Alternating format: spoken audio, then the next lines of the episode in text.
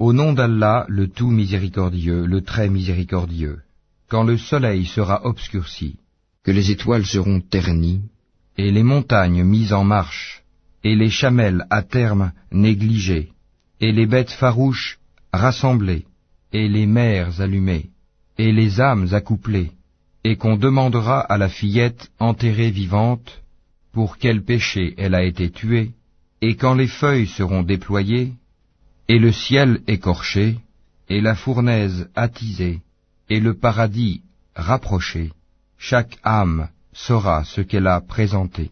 Non, je jure par les planètes qui gravitent, qui courent et disparaissent, par la nuit quand elle survient, et par l'aube quand elle exhale son souffle, ceci, le Coran, est la parole d'un noble messager, doué d'une grande force et ayant un rang élevé auprès du maître du trône.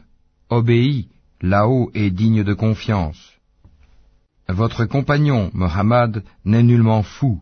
Il l'a effectivement vu, Gabriel, au clair horizon, et il ne garde pas avarement pour lui-même ce qui lui a été révélé. Et ceci, le Coran, n'est point la parole d'un diable banni. Où allez-vous donc? Ceci n'est qu'un rappel pour l'univers, pour celui d'entre vous qui veut suivre le chemin droit. Mais vous ne pouvez vouloir que si Allah veut, lui, le Seigneur de l'univers.